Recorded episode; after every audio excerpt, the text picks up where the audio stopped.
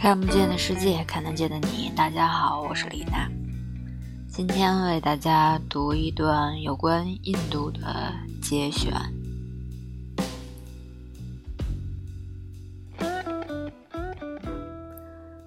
独自去印度旅行，本身就是一种朝圣的体验。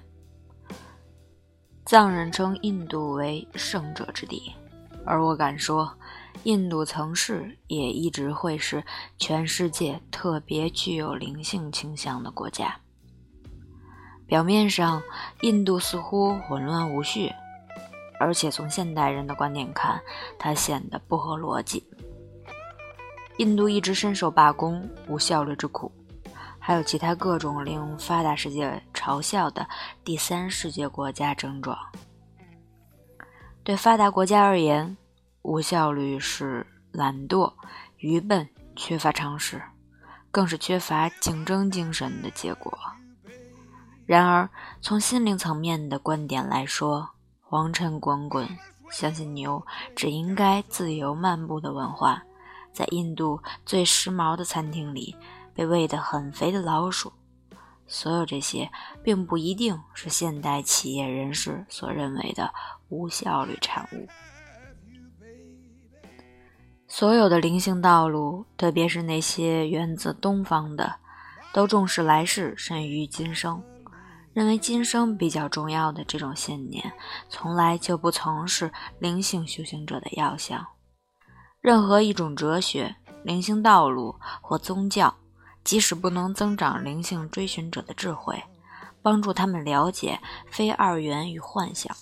至少也应该将我们是一切所见所处状似坚实者，都是真实存在而且合乎逻辑的这种习性，加以某种程度的破坏。他也应该一并反驳下面这些观点：所有的活动都与损益息息相关，金钱就是神，拥有充足的银行存款与大量的资产。就是生命最重要的一切，而这些却是现在许多亚洲国家的人教导子女的内容。那些习惯了道路应该干干净净、只供汽车专用的人，可能不能忍受牛漫步在印度高速公路中央的景象，但对多数的印度人来说，牛是神的象征，牛让他们想起神。甚至对某些人而言，牛其实就是神。上百万的印度人没有足够的食物吃，但是牛可以任意的溜达，甚至晃进商店去吹冷气或打个盹儿。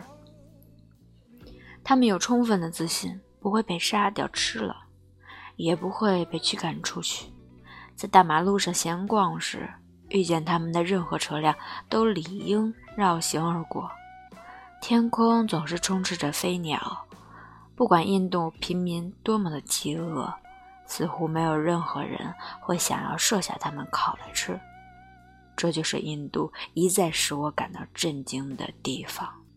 我相信，这是印度仍然保有它传统的文化宽容性，并且致力于依循灵性价值来生活的一个征象。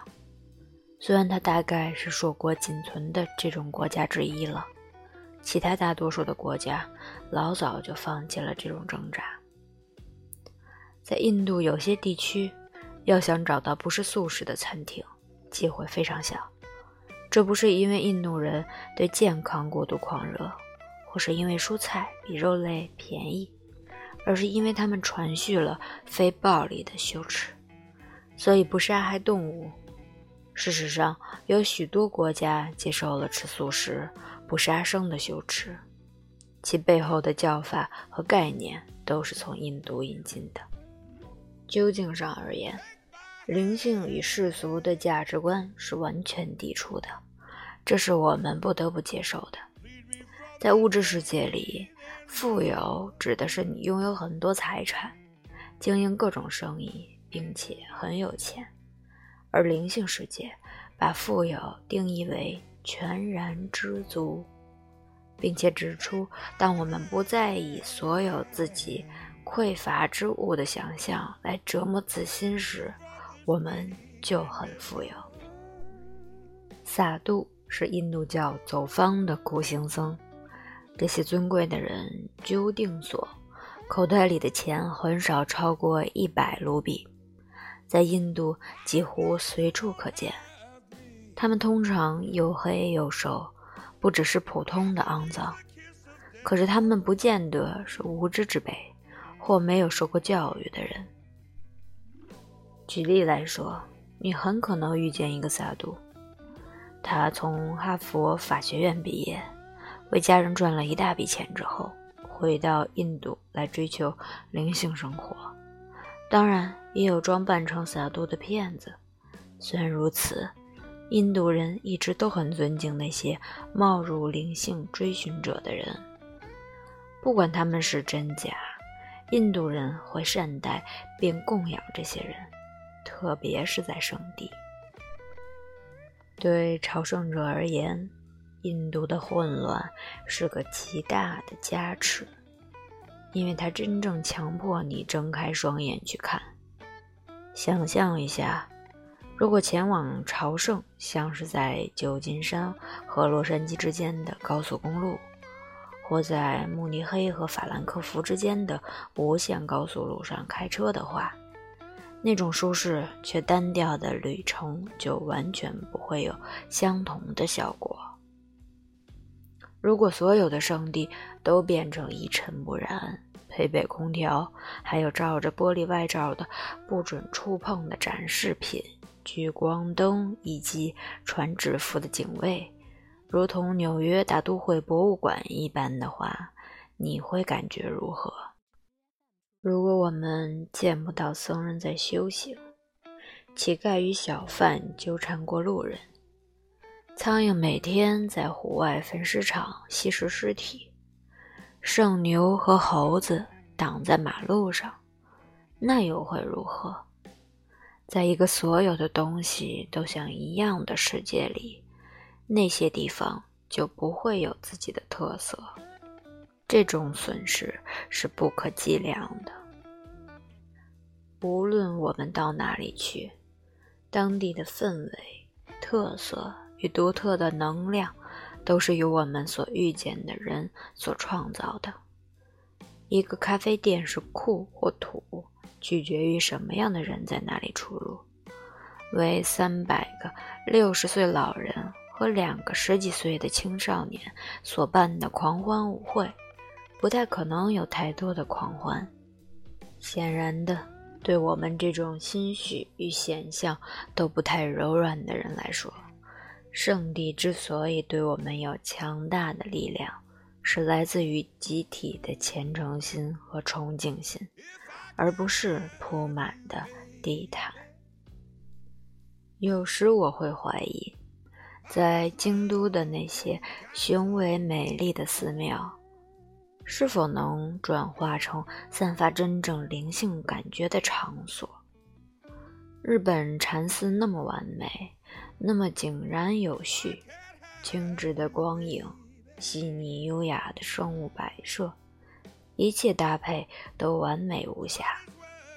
这种景象，你在印度绝对看不到。光是插一朵花，美学上就无与伦比。制鞋处和方向指示隐约却明白无误，一切都令人感觉非常美好，就像是参观一个维持的很美的博物馆，而不是一个心灵场所。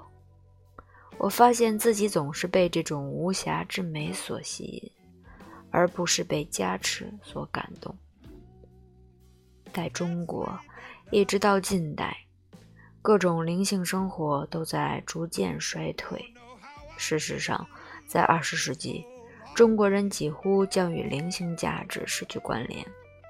然而，在过去几年里，对佛教的兴趣再度出现，先前被弃置的寺庙也在迅速重生当中，成为成千上万中国信众的心灵归属。我真心的期望，借由他们的虔诚力与愿力，能让这些重新复苏的圣地变得更神圣。那么，参访中国圣地就会变得很有意义。否则，像上海附近的普陀山，甚至从某种程度来说，包括山西五台山等地，都将只会沦为观光客的陷阱。闪烁亮丽的夜店与五星级酒店将远远盖过寺庙。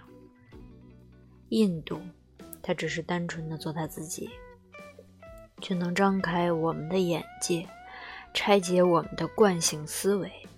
所以你应该把握每个机会，尽量去看每件东西，不要回避你不熟悉的事物，例如说书的、亲耳朵的、按摩的、擦鞋的或路边卖书的。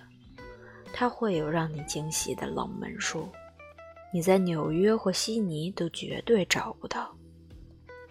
印度的街头展现了人类经验的全。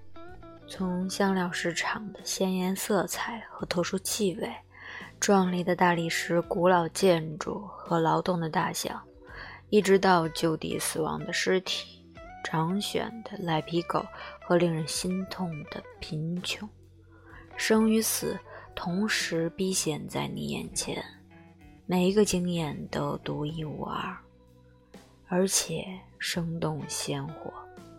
没有事先置入麻醉剂来钝化极度的快乐和痛苦，而且它绝对不无聊。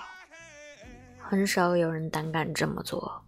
不过有时候我希望，做父母的能在孩子们十几岁时，带他们到印度圣地去，让他们在生命中有这么一次必须直接面对赤裸而纯粹的生命真相。